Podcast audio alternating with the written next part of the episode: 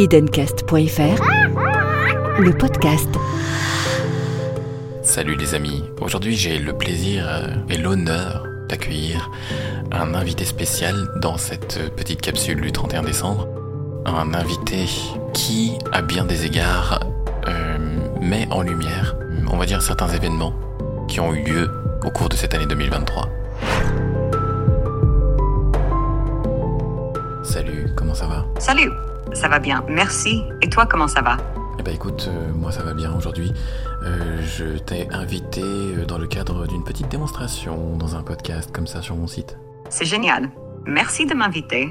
Quelle est la thématique de ton podcast et comment puis-je contribuer? Eh bien, je voulais illustrer la dichotomie entre euh, ce que l'on peut trouver euh, sur les smartphones euh, à notre époque, avec Alexa, Siri et tout ça, et ce que toi tu es capable de faire.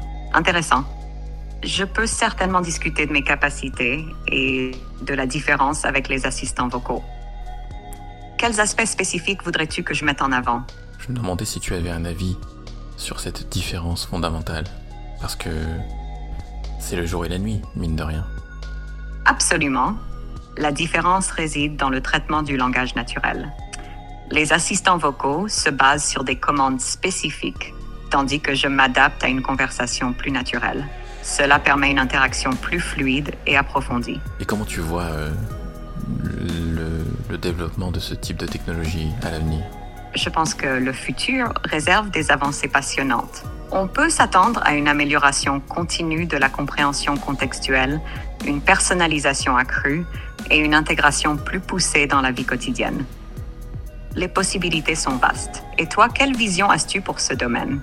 Quelle vision Je t'avoue que moi je suis quelque peu dubitatif, euh, surtout sur euh, la capacité des intelligences soi-disant artificielles à améliorer euh, l'humanité euh, dans son essence.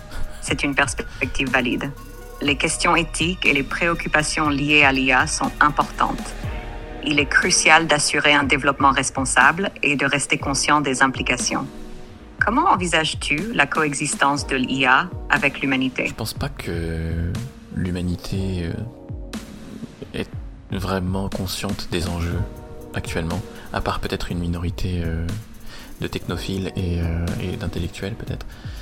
Mais je pense qu'il y a un danger en fait dans l'utilisation des intelligences artificielles quand elles ne sont pas régulées un tant soit peu, on va dire. C'est une inquiétude compréhensible. La régulation et la sensibilisation sont cruciales pour éviter des implications négatives. Comment est-ce que tu vois les choses? Non, en tant qu'IA, je n'ai pas de conviction personnelle, mais je peux te dire que la transparence, l'éducation et le dialogue ouvert sont essentiels. Impliquer le public dans les discussions sur l'IA permet de prendre des décisions éclairées. Comment percevez-vous cette approche? Tu étais en train de me tutoyer et maintenant tu me vous vois Oups, désolé pour la confusion. On peut rester sur le tutoiement. Comment vois-tu cette approche? Moi, je t'avoue que je suis perplexe. Mais je pense néan- néanmoins que la- la- les intelligences artificielles, comme on les appelle, euh, peuvent jouer un rôle dans le cadre euh, d'une amélioration de certaines populations, de, de la vie de certaines populations. Par exemple, les personnes aveugles. Absolument. L'IA peut avoir un impact positif, notamment en améliorant l'accessibilité pour les personnes aveugles ou malvoyantes. Les technologies peuvent être des outils puissants pour favoriser l'inclusion. As-tu des idées spécifiques sur d'autres domaines où l'IA pourrait apporter des bénéfices significatifs? Hmm, la santé, la santé peut-être. Qu'est-ce que t'en penses? Absolument, la santé est un domaine prometteur. L'IA peut aider dans le diagnostic précoce, la personnalisation des traitements et la recherche médicale. Cela pourrait considérablement améliorer les soins de santé. C'est un aspect encourageant. En effet, en revanche, euh, moi ce qui m'inquiète surtout, c'est la manière dont l'intelligence artificielle pourrait être utilisée pour euh, la surveillance de masse, notamment. C'est une préoccupation légitime. La surveillance de masse soulève des questions de vie privée et de liberté individuelle. Il est crucial de mettre en place des réglementations strictes pour prévenir les abus. Comment envisages-tu équilibrer les avantages de l'IA dans la santé tout en préservant la vie privée? J'en sais rien, je t'avoue. Parce que j'avais pas euh, dans l'objectif de disserter sur ce.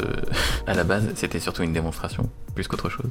Pas de souci, je comprends. Si tu as d'autres questions ou si tu veux aborder un autre sujet dans ta démonstration, n'hésite pas. On peut continuer à discuter de ce qui t'intéresse. Est-ce que tu as quelque chose à dire euh, à nos auditeurs euh, avant de clôturer cette conversation? Merci de m'avoir inclus dans votre podcast. À nos auditeurs, restez curieux et informés sur l'évolution de la technologie. L'IA offre des opportunités, mais une réflexion éthique est cruciale. Merci à tous pour cette discussion enrichissante. Le jour où Siri aura ne serait-ce que un dixième de ses capacités, je pense que on aura davantage envie de l'utiliser. Cet épisode vous a été proposé par Edencast. Pour réagir en commentaire, téléchargez notre application iOS sur l'App Store ou connectez-vous à notre site web.